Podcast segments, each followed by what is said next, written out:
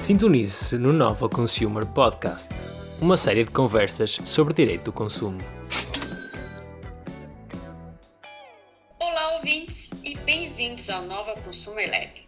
Este é um podcast totalmente dedicado ao estudo do direito do consumo, voltado para todos, porque no fundo todos somos consumidores. Eu sou Aline Calisto e sou mestranda em Direito Internacional e Europeu na Nova School of Law e investigadora no Nova Consumer Lab. E eu sou Francisca Lopes, mestre em Direito Forense e Arbitragem e sou também investigadora no Nova Consumer Lab. O Nova Consumer Lab também está presente em diversas plataformas digitais, como Facebook, Instagram, LinkedIn e YouTube. É bastante fácil encontrar-nos. Ainda temos um grupo no WhatsApp para divulgação de nossos eventos. Quem tiver interesse, basta nos mandar um e-mail para novaconsumerlab.novalaw.unl.pt ou ainda uma mensagem pelo Instagram ou Facebook, que o adicionaremos com gosto.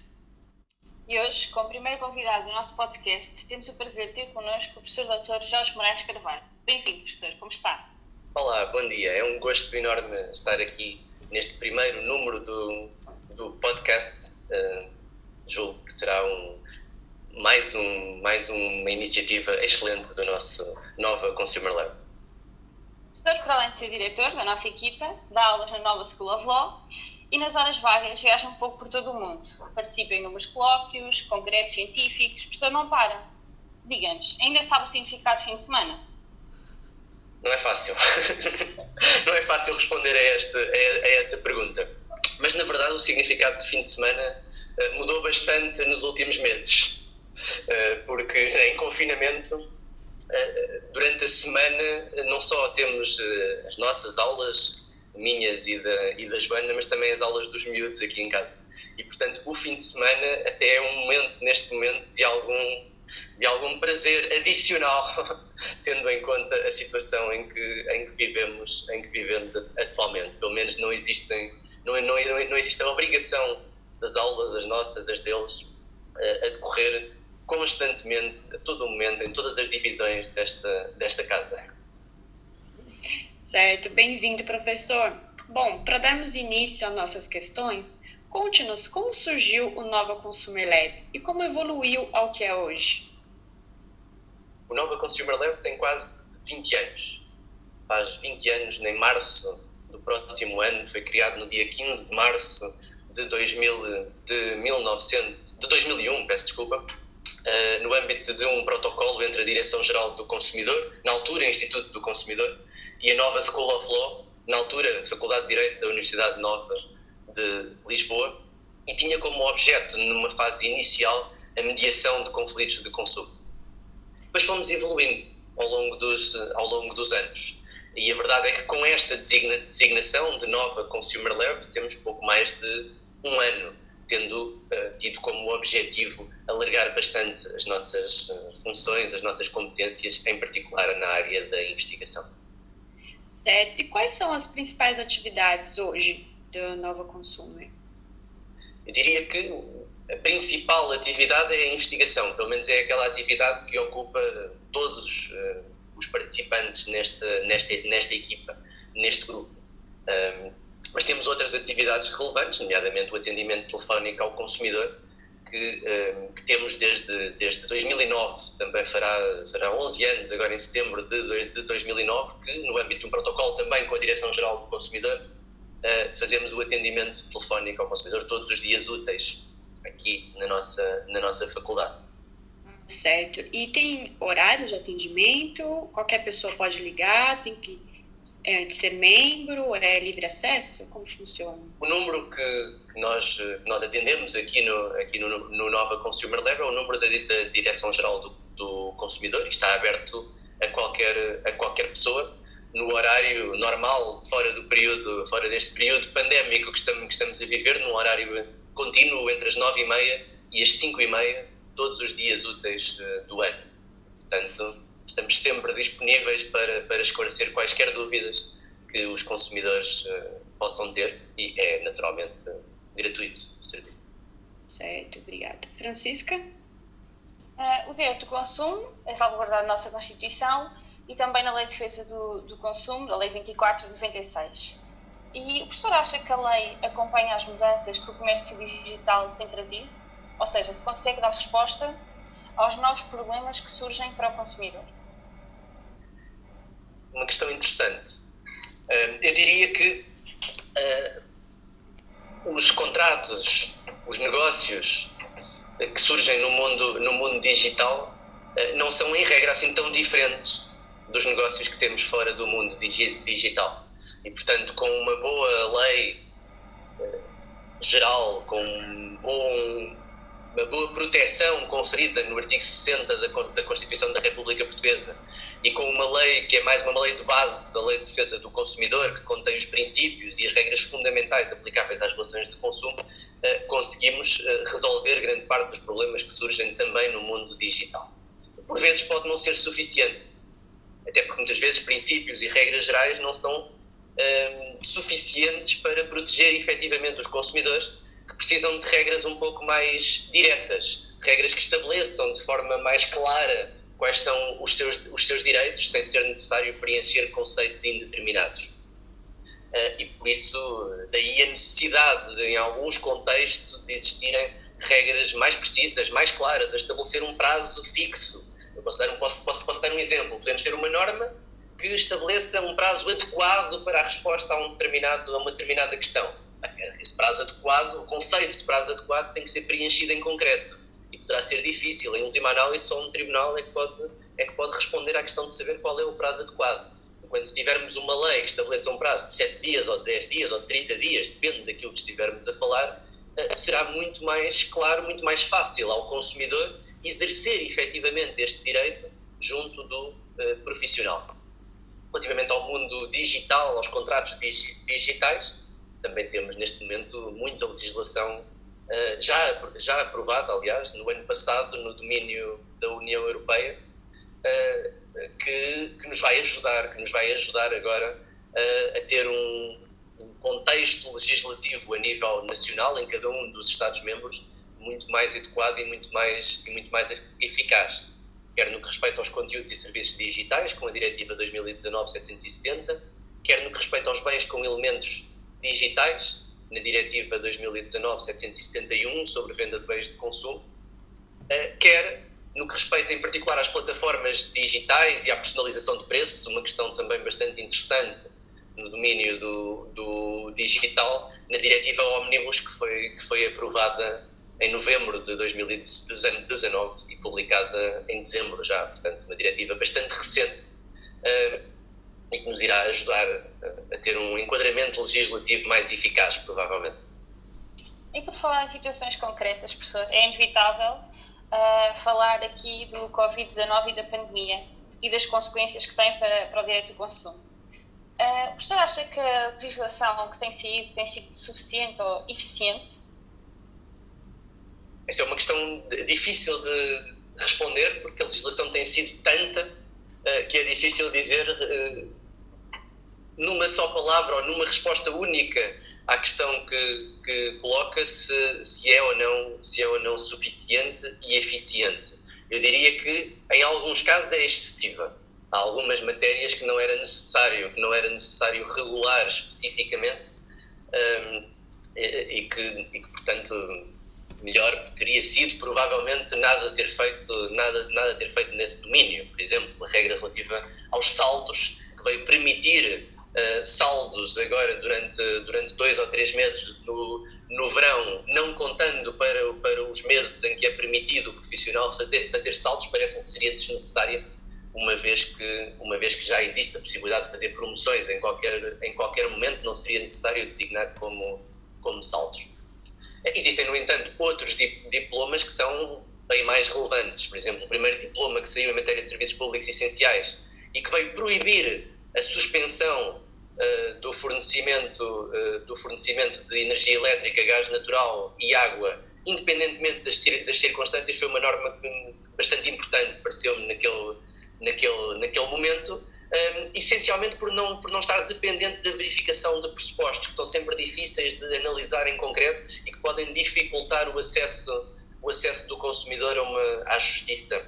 Neste momento o regime já, já foi alterado, provavelmente de forma, de forma adequada, porque já não estamos na mesma fase, já não estamos no mesmo momento em termos de, de crise pandémica e é necessário que se prove o desemprego ou uma perda de rendimentos para que, para que seja proibido o fornecimento. Mas num primeiro momento, no respeito à energia elétrica, gás natural e água, eh, não houve essa, não houve um, essa, essa necessidade de, de, de, um fundamento para, para essa proibição da suspensão do serviço. Isso pareceu importante, porque isso significou que não houve cortes de energia elétrica, gás, gás, gás natural e água durante um período muito relevante para a vida, para a vida das pessoas.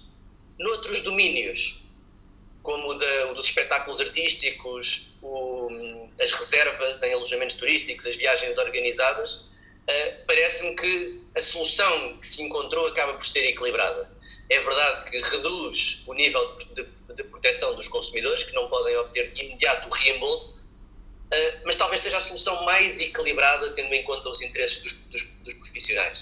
Uh, também não é interessante para os consumidores que os restaurantes, os hotéis, os promotores de espetáculos artísticos se tornem, fiquem insolventes e, e, deixem de, e deixem de prestar os serviços, os serviços que prestam e se calhar se tivessem que devolver de imediato o valor, o valor pago pelo, pelo, pelos consumidores, o seu destino seria esse. Uma empresa tem liquidez para, para devolver os valores, para devolver os valores todos de, de imediato. Portanto, as soluções em geral parecem-me parece que foram, foram e estão a ser, aliás, uh, equilibradas.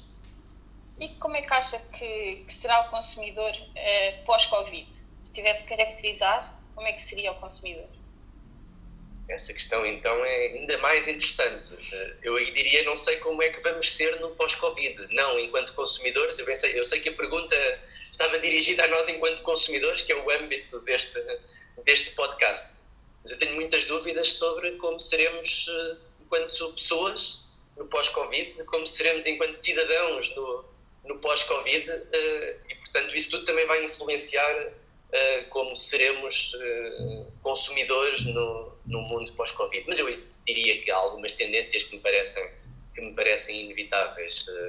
Uh, a contratação à distância, o comércio eletrónico vai tornar-se uma realidade cada vez mais cada vez mais visível, cada vez mais evidente. Se já contratávamos muito à distância, vamos contratar cada vez mais e cada vez uma maior variedade de bens e serviços uh, à distância. Eu diria que é inevitável que, por exemplo, para as compras online, uh, muitas pessoas que só agora começaram a fazer compras de supermercado, por exemplo, uh, online, muitas dessas pessoas já não vão voltar a, a, fazer as suas compras no, no, no, no, supermercado. E o mesmo quanto a muitos outros, a muitos outros produtos. Portanto, eu diria que se em alguns setores as empresas previam um aumento do comércio, do comércio eletrónico e estavam a trabalhar para um aumento gradual do comércio eletrónico, isto foi um, um, um boom uh, enorme, um, desen, um elemento que desencadeou uh, o, o, negócio eletrónico em, em, relação a, em relação a muitas empresas e os consumidores já não vão voltar atrás em relação, uh, ou pelo menos muitos consumidores já não vão voltar atrás no respeito a, no respeito a esta matéria. Eu revejo-me nessas palavras, sou sem dúvida desses, desses consumidores. Uh, e diga-me, agora só para finalizar, quais é que são os maiores desafios do direito do consumo aqui em Portugal? Diria que é, é, é difícil, uh, neste momento, uh, considerar que há desafios nacionais no que respeita ao direito do consumo. Eu diria que, com, em particular, numa, numa fase, isto liga com a, com a questão anterior, em que o comércio eletrónico se torna cada vez mais relevante, eu diria que os desafios são desafios uh, cada vez mais internacionais. Internacionais aqui no sentido de entre nações, entre países, do direito internacional. Eh, que, que, vai colocar cada vez mais, cada, cada, cada vez mais desafios. Um, cada vez mais contratamos uh, com empresas que estão situadas fora do território nacional uh, e precisamos de ter soluções para, esse, para, para os litígios que surgem nesse, nesse âmbito.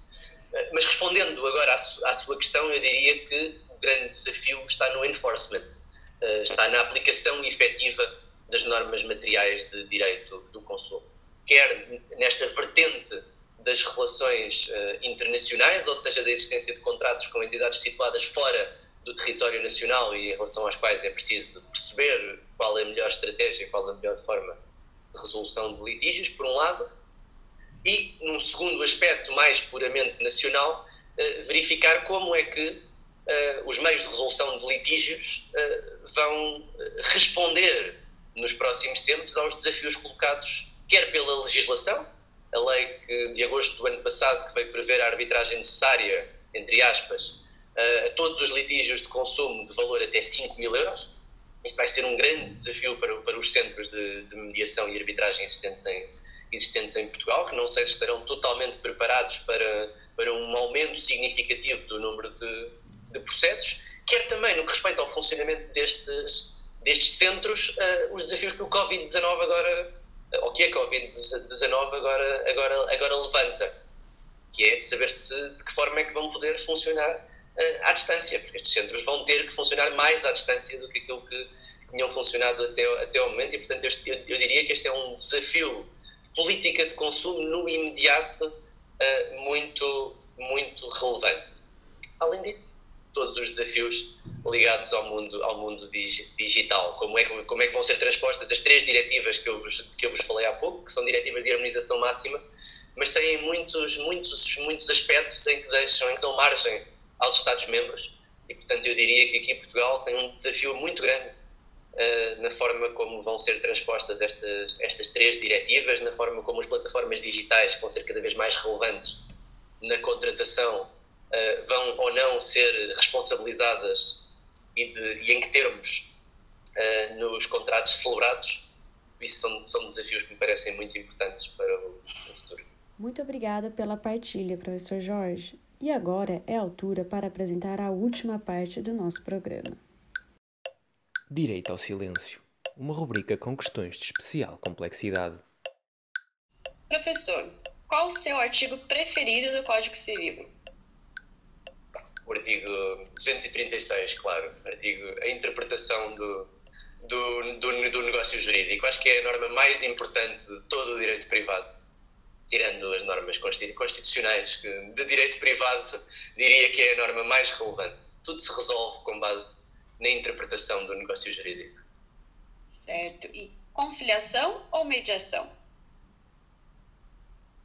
Mediação, claro. Eh, na conciliação, pelo menos na forma como eu a entendo, o terceiro tem poder decisório.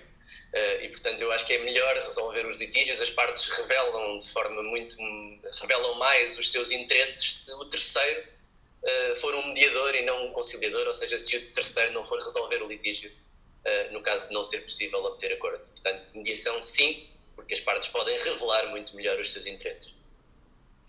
Se fosse legislador por um só dia e lhe dessem a certeza da promulgação de um artigo, de uma lei, que norma escreveria?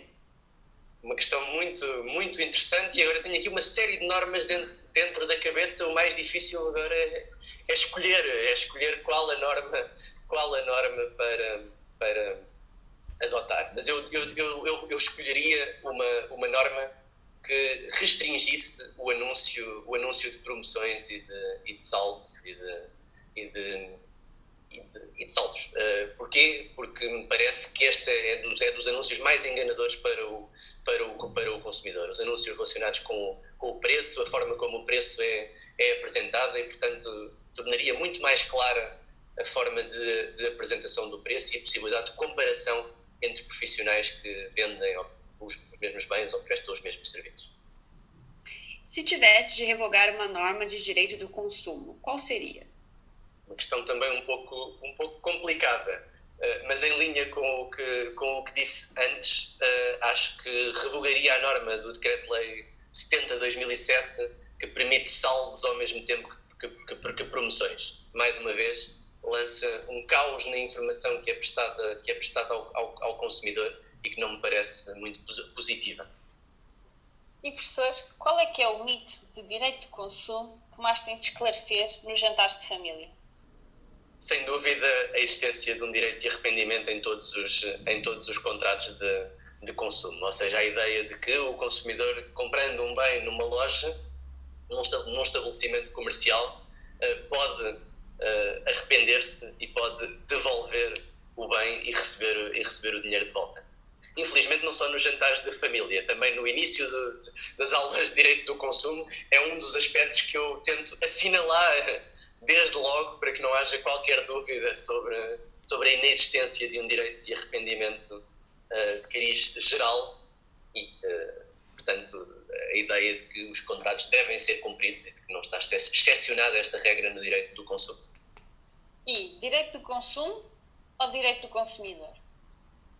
Direito do consumo parece-me que, é a melhor, que é a melhor designação eh, porque remete para o, para o ato de consumo, para o negócio jurídico de, de consumo e, e, não para, e não para a pessoa uh, do consumidor. O direito do consumo não é um direito do consumidor, não é um direito dirigido apenas ao consumidor, é também à empresa, regula esta relação entre, entre consumidor e profissional, tal como o direito do trabalho, por exemplo, uh, uh, não se designa direito do trabalhador. Também me parece que o direito do consumo não se deve designar direito do consumidor. Mas também essa questão terminológica não me parece decisiva para evitar que cause, cause grande, grande, grande celeuma esta minha afirmação de preferência em relação ao, ao direito do consumo. Também não me parece uma questão decisiva.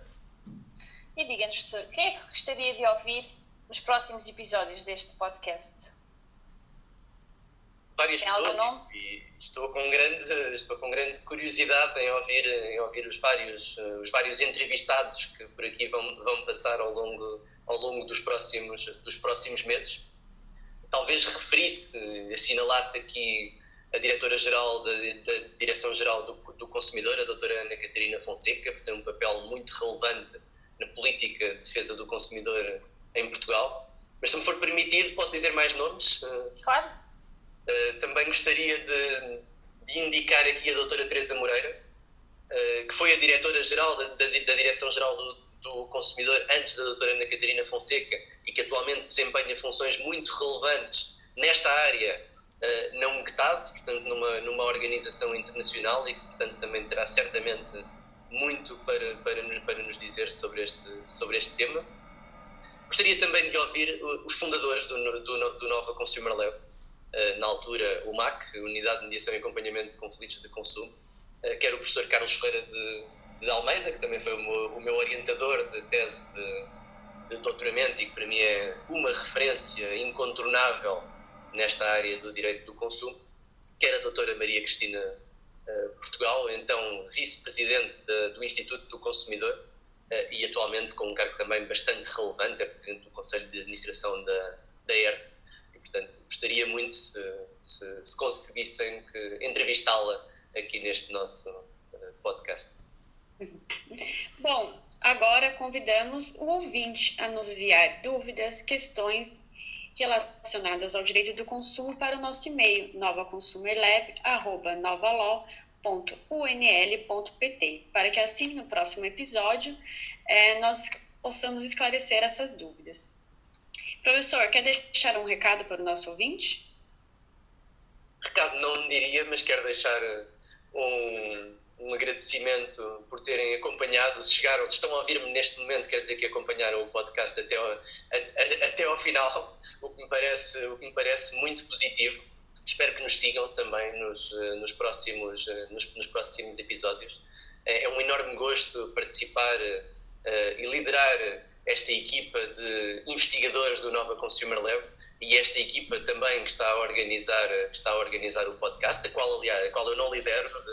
Eh, é bom que, é bom que fique claro este, este ponto relativamente, relativamente ao podcast, que mostra também a iniciativa uh, que, que este conjunto de investigadores e de, e de, e de juristas e jornalista eh, tem, uh, nos, nos proporciona. Muito obrigado, foi um gosto enorme ter, ter estado aqui uh, e a quem nos está a ouvir apenas dizer que estamos ao dispor para, para o que for necessário. No próximo episódio teremos connosco a doutora Teresa Moreira, diretora do Serviço das Políticas da Concorrência e dos Consumidores da Conferência das Nações Unidas sobre Comércio e Desenvolvimento e anterior diretora-geral da Direção-Geral do Consumidor. Não percam e até o próximo episódio.